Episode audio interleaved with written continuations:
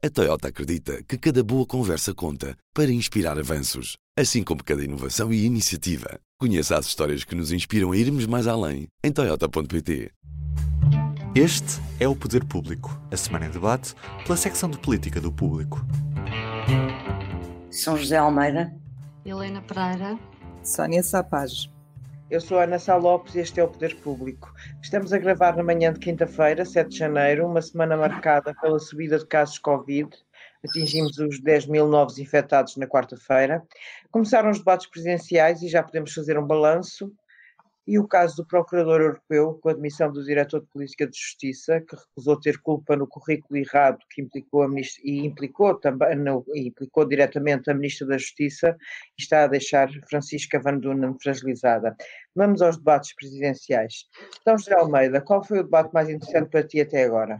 Foi claramente o de ontem entre Marcelo Rebelo de Sousa e André Ventura. Eu temia uh, o pior uh, deste debate, porque, ou, ou pondo a coisa de outra maneira, estava com uma grande expectativa sobre a forma como Marcelo Rebelo de Sousa ia uh, comportar-se e agir, atuar face a André Ventura. E a inversa também, uh, como é que André Ventura ia uh, comportar-se perante uma pessoa que é Presidente da República neste momento. Por um lado, André Ventura esteve bastante mais calmo do que noutras situações, embora tenha feito algumas coisas inusitadas do meu ponto de vista, como aquele número das fotografias, mas hum, fiquei muito surpreendida, agradavelmente surpreendida, com Marcelo Rebelo de Souza pela forma inteligente, culta, convicta, ideológica, afirmativa, como ele conseguiu desmontar um, André Ventura. Achei mesmo muitíssimo interessante. Olha, foi o reverso do que eu achei até agora o pior debate, que foi precisamente André Ventura com João Ferreira, em que eu acho que João Ferreira teve a pior atitude que podia ter no debate, que foi responder na mesma moeda e com a mesma agressividade eh, a André Ventura, e que tornou aquilo completamente incompreensível, uma discussão sem nenhuma razoabilidade, sem nenhuma ideia política de fundo eh, a, ser, a ser tratada. E ontem não, ontem Marcelo mostrou que é quem é, mostrou o que pensa, mostrou-se como um verdadeiro um, social cristão, um social-democrata uh, católico, com uma grande inspiração da doutrina social da Igreja, que o que tem caracterizado durante toda a vida e que o caracteriza bastante, que é um traço profundo da, da sua formação, e, e ele conseguiu surpreender-me agradavelmente pela elevação em que demonstrou todo o debate, mesmo quando ele faz uma escorregadela do ponto de vista institucional, que é uh, revelar num debate como candidato que o André Ventura, quando vai a Belém, não diz as mesmas coisas que está ali a dizer, ele fala de uma, de uma forma que era preciso para desmontar uh, Ventura. Uh, e, e, isso uh, eu achei que até, até isso achei justificado. Helena Pereira, para ti qual foi a revelação desta onda de debates presidenciais? O candidato de revelação, a coisa que mais te impressionou? concordas com São José? Não concordas com São José?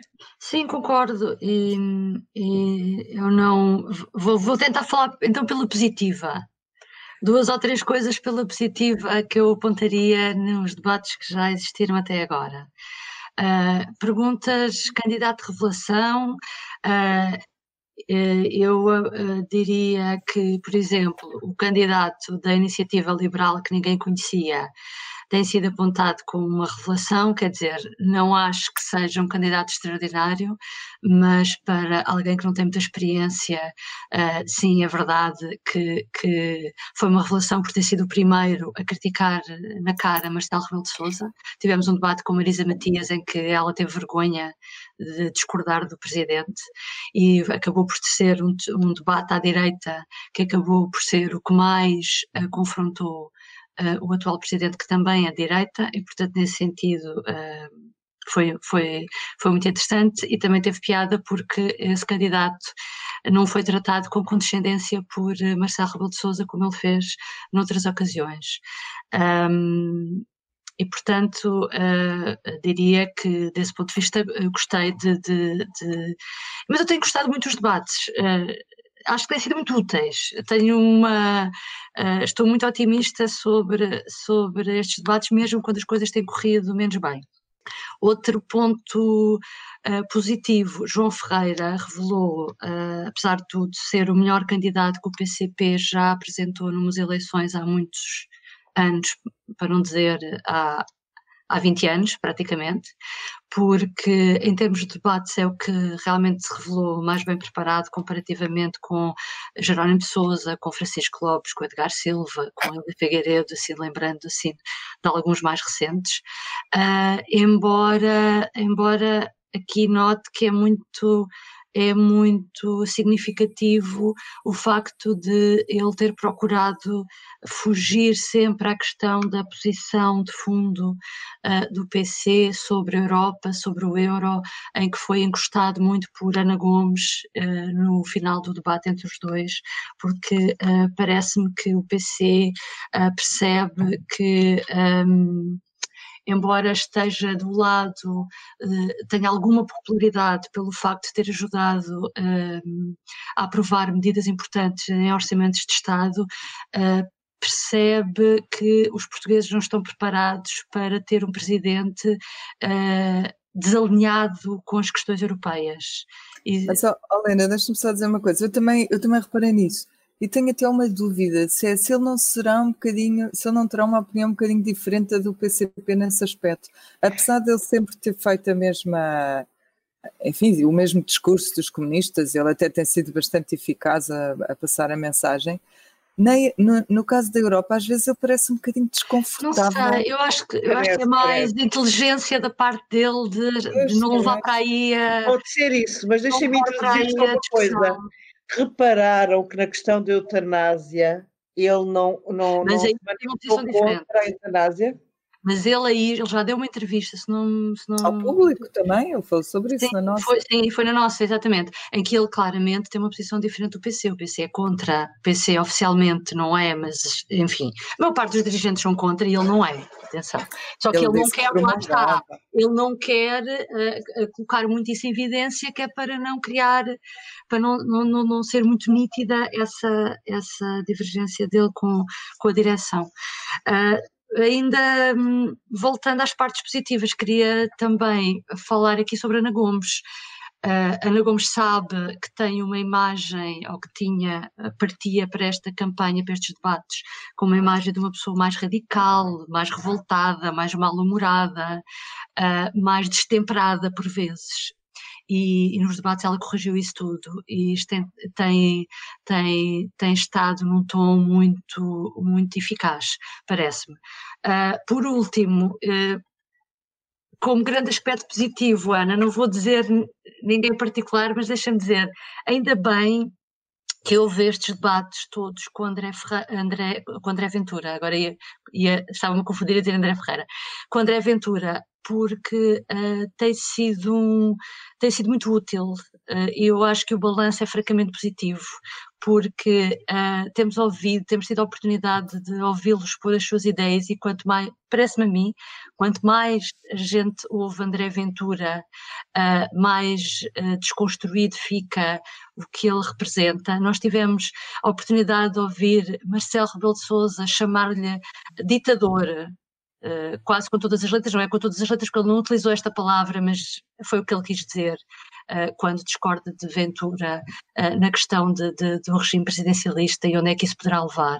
Tivemos João Ferreira não a chamá-lo xenófobo ou racista, mas a ser muito eficaz quando diz que o que ele está a fazer não é defender nenhum projeto de nada, uh, consistente, mas simplesmente a defender os interesses dos dirigentes do Chega, quando ele nomeia as pessoas com ligações aos offshores, como ele próprio, enquanto advogado, e outros dirigentes do, do Chega com uh, interesses na especulação imobiliária. E, portanto, o que João Ferreira disse é, uh, para toda a gente perceber o que aquele homem ali está a fazer é defender os interesses das pessoas que estão com ele num suposto partido é não é suposto, é partido, que é verdade, que é um partido, mas que, que não há nenhuma base ideológica em nada do que ele diz, né? em nada do que ele defende, e também um, julgo que foi o candidato da Iniciativa Liberal, exatamente, Maia, também foi eficaz ao explicar que ele é completamente, não é coerente com nada do que diz, nomeadamente quando uh, critica naqueles cartazes os tachos e os arranjinhos entre os partidos e depois a mínima oportunidade que teve, como se viu nos Açores, foi fazer esse, esses arranjos que ele critica e que ele diz que são maus e que é contra isso que ele se candidata, ou seja, ele é completamente um, incoerente.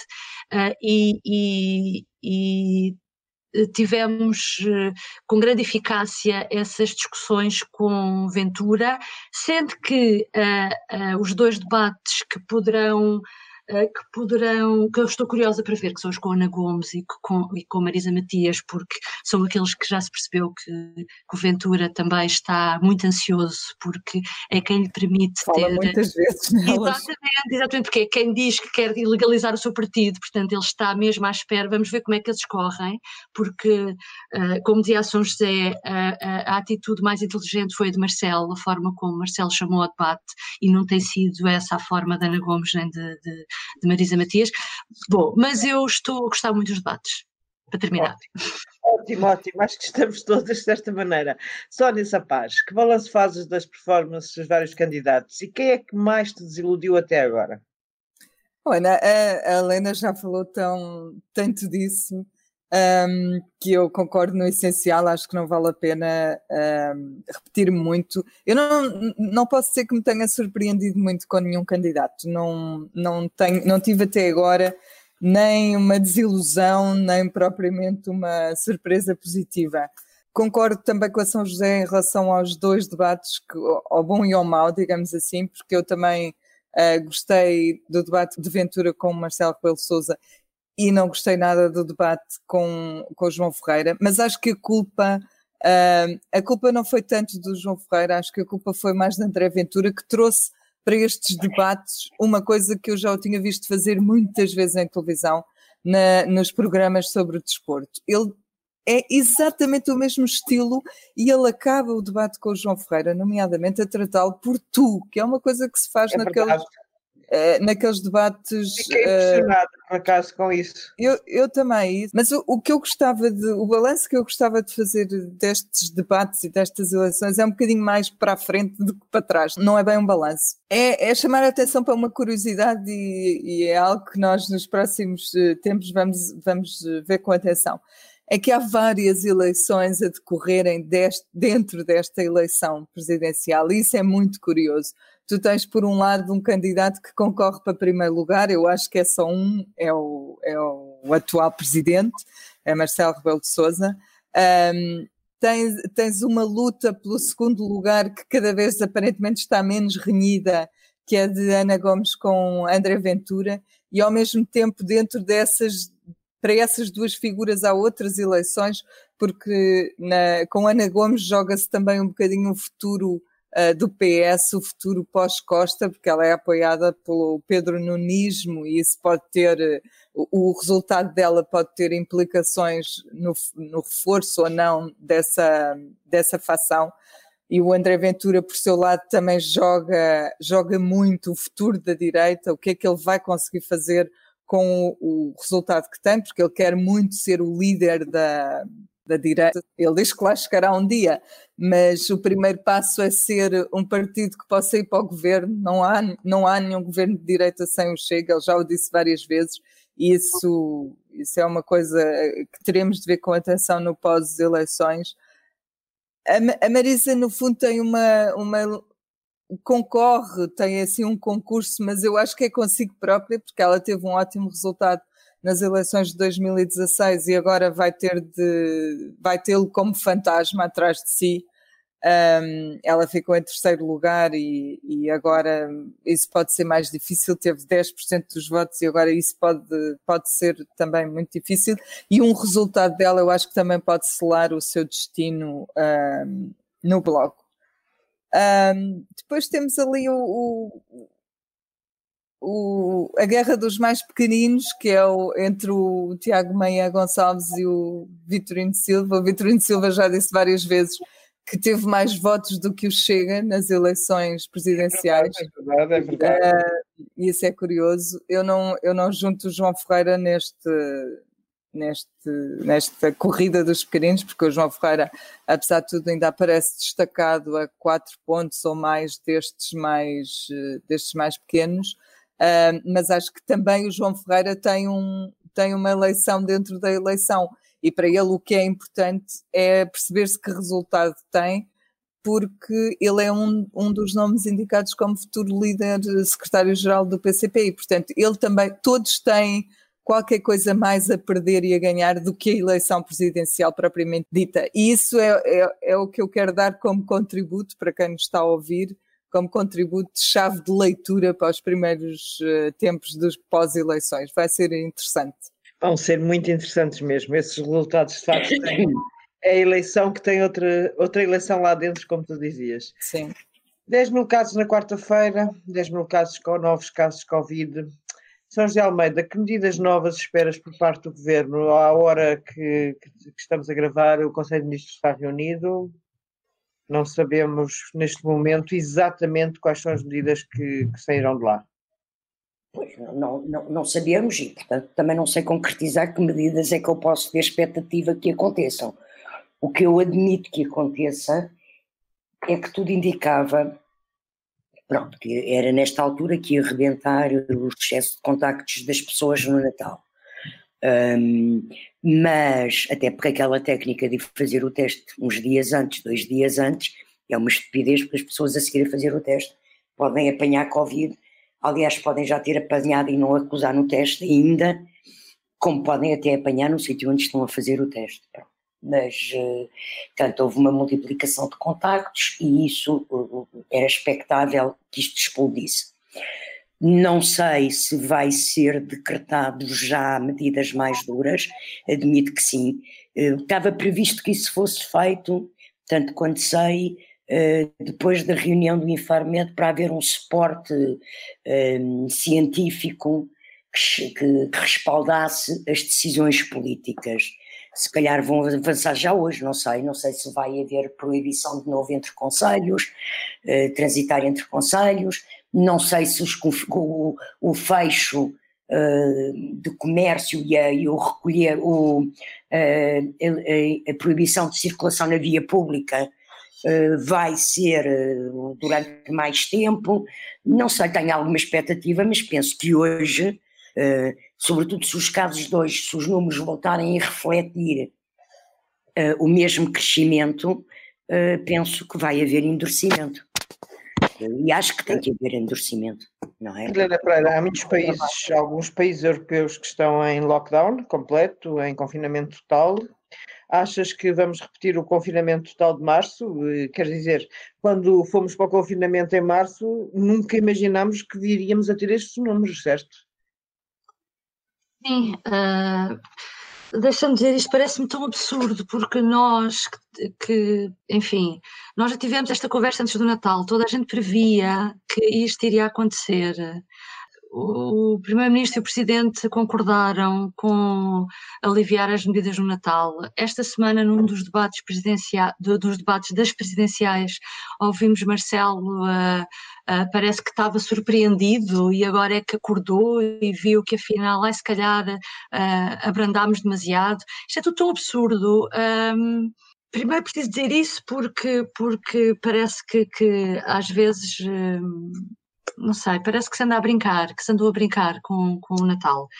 Uh, e também não percebo porque é que este estado de emergência foi, foi decretado apenas por uma semana, porque as coisas não vão mudar no espaço de sete dias, também não faz sentido. Não, eles, eles, é, é, oito dias que era para ter o tal respaldo científico da reunião do Infarmed para a semana. O que a Helena disse é que com 10 mil casos não era bem, bem preciso, não é? Mas, mas quando isto começou a ser acionado, estes oito dias, ainda não sabia que ia ser amanhã, que ia ter, que ia ter os 10 mil casos agora, não é? Pronto. Mas foi muito otimismo, foi muito foi, otimismo, claro, não foi, sei, foi, claro, foi, estranho. Como foi uh, as medidas aligeradas no Natal. É. Agora, se o país aguenta o, de confinamento, eu sinceramente, a minha opinião, que vale o que vale é que não, e que não que, que, temos que saber uh, uh, combater a pandemia sem uh, sei fazer um confinamento total, como já aconteceu em março, não pode ser. Não pode ser os hospitais estarem em ruptura desta forma e, e a única solução não pode ser dizer às pessoas para não trabalharem ou, ou as crianças não irem para a escola, para poupar os serviços de saúde e os hospitais, não pode ser, tem que haver reforço de outra forma, tem que haver reforço dos hospitais, dos, de, através dos privados, de mais testes rápidos, porque uma das coisas que agora se está a verificar em janeiro é, é o aumento de da afluência aos hospitais para, para, outras, para outras coisas que não têm nada a ver com Covid e os hospitais, como estão uh, em pânico com o Covid, não tratam ninguém enquanto não lhe fizerem um, um teste anti-Covid, praticamente, e está a paralisar tudo. E, portanto, um, não sei, temos que saber, temos que saber uh, uh, ter outras medidas para além de falar, falar apenas que a única solução seria um confinamento total. É isso que eu gostava de, de que discutissem e de ver mais discutido. Depois deixa-me dizer outra coisa. Um, Ontem também, nós estamos a saber imensas coisas de, sobre, sobre o estado do país através dos debates presidenciais. E ontem, pelos vistos, Marcelo Rebelo de Sousa também disse uma coisa que para mim é novo, que parece que a, a Provedora de Justiça é que está incumbida de redigir uma proposta do que seja a nova lei de emergência sanitária, que andamos há, há nove meses a discutir e que parece que ainda não, sabe, ainda não será desta, segundo Marcelo Rebelo de Sousa, ela vai redigir a proposta, uma proposta base para, para vir a, a, a ser uma lei de emergência sanitária, uh, mas que nem vai ser aprovada já, porque, não, não segundo o Presidente, o, o, consenso político é que não seja aprovada no decorrer da pandemia. Mas eh, parece-me a mim que já passaram nove meses e que não sabemos quanto tempo mais é que vai durar a pandemia, embora com a vacina estejamos mais otimistas, uh, mas eu gostava que essa lei de emergência sanitária fosse o mais rápida possível, porque isso uh, permitiria ao governo tomar certas medidas, ou algumas que já está a tomar sem ser necessário, o estado de emergência, e o estado de emergência está, está cada vez mais a dividir os partidos e a dar um sinal às pessoas aos cidadãos de divisão política, e eu acho que se houvesse uma lei de emergência sanitária com um grande apoio, uh, incluindo à esquerda, porque PC e Bloco estão fora desse apoio ao estado de emergência, talvez também houvesse uma houvesse um consenso que ajudasse uh, as pessoas a respeitar também mais todas as medidas. E, portanto, acho que estaria na altura também de, de, de se fazer um esforço por esse lado. Portanto, acho que há, há, há várias coisas que se poderia discutir, lá está, uh, sem ser apenas o confinamento total. Ok.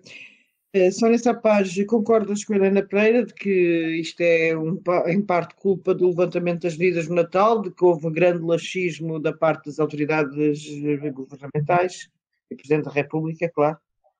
Ah, claro, claro que concordo. Para mim é óbvio que isto resulta do, do relaxamento no Natal. Mostra que não houve grande cuidado e não há, não há outro fator, não vejo outro fator uh, a não ser o comportamento de, das pessoas a justificar este, esta subida dos números. Agora, eu resisto muito também à necessidade de ser alguém de fora, e neste caso o governo, a dizer-nos o que fazer e como nos comportarmos.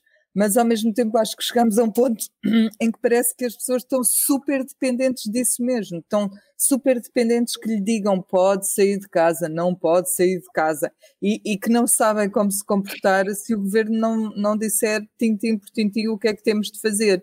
E é um pouco aflitivo ver que estamos a, a ficar acéfalos nesse. Tens razão, tens toda a razão. Uh, eu, eu, eu esperava que chegados aqui já todos soubéssemos lidar um bocadinho melhor com a, com a pandemia, vou fazer isto, não vou fazer isto, e não tivesse de vir o governo a ditar confinamentos gerais ou o que quer que seja, porque o que está neste momento em causa um, é, é, de facto a sustentabilidade do Sistema Nacional de Saúde. É da economia, por um lado, mas em primeiro lugar também é do Sistema Nacional de Saúde. E, e eu acho que nós eh, acho que nós já temos, muitos já têm idade suficiente para saber o que fazer e não precisar de vir o governo dizer podem se sentar cinco pessoas à mesa, mas ou dez, ou, ou não se pode fazer um almoço, ou pode, quer dizer, é uma situação toda que enfim, está-se está a tornar contigo, Mas sabes uma coisa que me faz confusão? Uh, aqui no, nas lojas pequenas ao pé da minha casa, cumpre-se rigorosamente a questão das duas pessoas lá dentro, aquelas regras, cumprem-se rigorosamente. No supermercado maior, perto de minha casa, é a balda mais completa. E ainda por cima, aquilo da saída de fechar a uma tornou a coisa inacreditável. Aquilo é um ajuntamento, aquilo é pior que a festa do Avante, desculpa lá. Eh, eu tenho entrado e tenho saído, não estava à espera, enquanto nas lojas ao lado das pequeninas eh, isso é respeitado, mas rigorosamente não há mais duas pessoas dentro de uma loja, no supermercado as pessoas estão completamente a atropelar. Isto, eu acho que há de facto uma uma da parte, obviamente. Nesse aspecto, deixa-me dizer uma coisa. Eu tenho reparado, eh, não vou dizer marcas eh, de, de, supermercados nem nomes de cadeias de hipermercados, mas eu tenho reparado que há cadeias de hipermercados, ou pelo menos na zona onde eu moro, eh, há uma, há um supermercado, um hipermercado, em que os seguranças fiscalizam cuidadosamente as pessoas que entram. E aquilo lá dentro é sempre seguro. Eu sinto-me à vontade lá dentro. Com máscara, com luvas, tudo isso, mas desinfetantes, tudo, até porque eles mesmo têm, ninguém entra sem desinfetar, não sei o quê. Uh, há outra cadeia, outra marca, que também tem um, um, um supermercado grande ao pé de mim, que é a balda completa. Pois como nós moramos perto, se calhar até estamos a falar do mesmo. Eventualmente, eventualmente. Não interessa agora nomes, mas é. Eventualmente estamos a falar da mesma, mas eu tenho estado completamente chocada com isso. Pai, eu não eu também me aconteceu já nesse, ir para entrar e não entrar, porque olho lá para dentro, é. parece o, o metro do Recio em hora de ponta. É completamente um transporte em hora de ponta. É. é. Um, passamos ao terceiro tema. Também, também se está o caso das pessoas desta situação ter criado uh, o, o, caso das pessoas não terem opção, não é? Ou vão, ou vão de manhã ou não podem ir à tarde. Portanto, isso mesmo quem Mas quer ter consciência. eu não estou a falar só aos sábados de domingo. Exatamente, Sónia. Semana, durante eu a tenho semana. essa experiência também. Ao sábado e ao domingo é certinho, não vale a pena sequer aproximar porque é a demência. Mas agora, na segunda-feira passada, na terça-feira, que são dias de semana, dias em que nós estamos a trabalhar, em que as pessoas normais estão a trabalhar, encontrei a mesma loucura. Eu é o que eu digo, depois no fim eu e a São José falaremos, mas, mas de facto, se isto se multiplica por várias zonas do país com grande alto nível de casos, como em Lisboa, é muito grave. Passamos ao terceiro tema. Miguel Romão, o funcionário e diretor de política de justiça, alegadamente culpado pela Ministra da Justiça por ter redigido um currículo com erros relativamente ao, ao procurador indicado pelo governo, veio dizer que essas informações erradas foram prestadas mesmo pela Ministra da Justiça. São José Almeida, em que situação política fica Francisca Van Dunen? A, a Ministra da Justiça neste momento está bastante fragilizada uh, politicamente, não é? Porque o que é que, o que é que, quer dizer, a história tem meses. Isto, isto tem um paralelo muito interessante com o caso do Ministro da Administração Interna e com a polémica à volta do, do, do Ministro da Administração Interna. Mais uma vez, é uma polémica que tem meses, que rebenta no momento, neste caso, rebenta porque há uma carta que é divulgada, um, uma carta enviada à Reper uh, com o currículo do, do, do procurador Guerra. Um, antes mesmo de Miguel Romão vir dizer que a ministra é que lhe tinha dito que o procurador tinha sido procurador no caso da UGT, uh, há dois atos, dois, dois, dois gestos da ministra que eu acho que pioraram a situação dela. Uma foi mandar uma carta a desmentir a primeira carta. Acho um, ou a corrigir. Um, depois foi retirar, essa então acho de uma enorme gravidade, retirar uh, do site do Ministério um comunicado que Miguel Romão tinha deixado uh, sobre o processo, uh, porque isso já configura um ato de censura sobre subordinados e, não, e, e, e, penso que isso é grave. Mas como ela não é política, eu acho que fez essas asneiras precisamente por isso. Um, esta questão de Miguel Romão dizer que a ministra uh, é que lhe disse o currículo do procurador, quer dizer, eu, eu não quero estar a tirar grandes conclusões, porque a ministra vai hoje à Assembleia e, e é aí que a ministra tem que se explicar e eu não quero tirar grandes conclusões deste processo antes de a ministra falar ao Parlamento. Agora que a situação dela começa a estar complexa, está. Por outro lado, António Costa já disse que não admitia e, e, e portanto, já, já uh, assegurou no, no, no, governo, vamos ver até quando é que ele consegue uh, segurar. Porque uma coisa é o caso do Cabrita, porque o Cabrita, do ponto de vista procedimental, durante os nove meses entre uh, o, o, assassinato do cidadão ucraniano no, no, no CEF, até a polémica estourar, Eduardo Cabrita fez os procedimentos formais todos. O que é que ele não fez? Demitir a ministra, a, a diretora, demitir a diretora do CEF. Pronto. Agora, caso foi investigado, foi, houve, o IGAI entrou no processo, não sei o quê. Portanto, Cabrita tinha, tinha pisado as pedras certas durante o percurso. E aqui começam a aparecer sinais de que Francisca Van Dunen não uh, pisou as peças, poderá não ter pisado as peças certas. Portanto, vamos esperar para ver as explicações dela. E eu lembro uma coisa só: por muito que António Costa uh, queira segurar no governo, se de facto a situação dela revelar procedimentos mais complexos, ele poderá ter que ceder, como acabou por ter que ceder com Constança Urbano de Souza, que perante a insistência do presidente naquele discurso, daquela comunicação ao país, decidiu escrever uma carta ao primeiro-ministro a dizer, olha, desculpe lá, eu já pedi duas vezes para sair, não me deixou, mas agora nem, nem lhe peço para sair, sai mesmo, não é? Porque a situação pode tornar-se insustentável, mas como digo, aguardo para ouvir a ministra hoje à tarde no Parlamento e ver as explicações que ela vai dar. Ontem o Presidente falou sobre isso, não? o candidato falou sobre isso no debate e deu a entender que o que ele, o que ele queria mesmo era que ela se, se demitisse. Isso percebeu-se no primeiro comentário que ele fez logo sobre o assunto. É isso. Percebeu-se claramente. percebeu-se claramente. Uh, mas também se percebeu relativamente a Cabrita. Eduardo Não, Cabrita. Aliás, que com a Cabrita até foi mais insistência. Exatamente, exatamente. Uh, também pode ser um fato. E, foi, foi no meio disto tudo, até eh, foi engraçado ele ter no debate ontem à noite com Ventura ter dito que foi ele que demitiu a Constância Urbano de Souza. Sim, sim, sim. A realidade. Sim mas eu digo-te uma coisa: estas insistências públicas por parte do Presidente da República em falar a pedir a demissão de ministros pode até dificultar que o Primeiro-Ministro aceite a demissão, não é? Pois, era isso que eu ia perguntar a Helena Pereira, que há já... Ai, desculpa, pronto, já não, não, não, ah, faz muito bem. Já há pedidos na praça pública de missão de, da ministra Francisca Van Dunen e depois há estas coisas que o Presidente da República diz, que indiretamente também pede admissão sem pedir, etc e tal.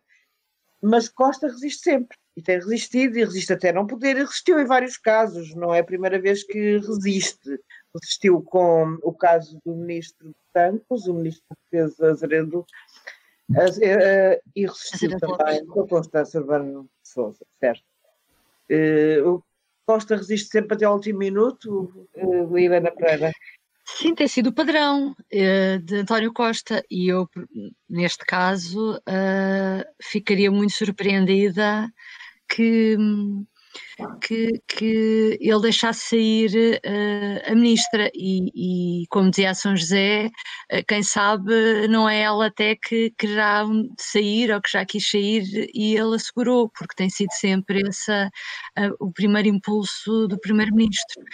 Um, neste caso da, da, desta polémica do procurador europeu, um, temos ainda outro padrão, que é, eu, eu quando ouvi as explicações, as primeiras explicações da ministra, que foi numa entrevista à RTP, eh, em que ela vem falar sobre o assunto, parecia Eduardo Cabrita a falar naquela célebre conferência de imprensa do Conselho de Ministros, ehm, a vitimizar-se quando tinha havido um crime.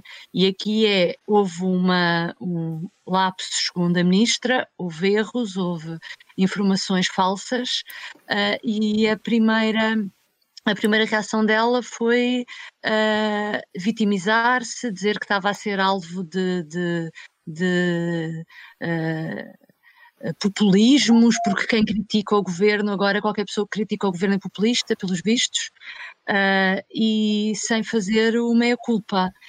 e, portanto, parece-me que um, a reação uh, obstinada sempre de, do primeiro-ministro uh, depois tem como consequência que os próprios ministros, uh, em vez de, de, terem alguma humildade de assumir os erros e com isso até ajudar a dissipar, a dissipar a, a polémica, não, têm reações que vão avolumando cada vez mais um, o problema.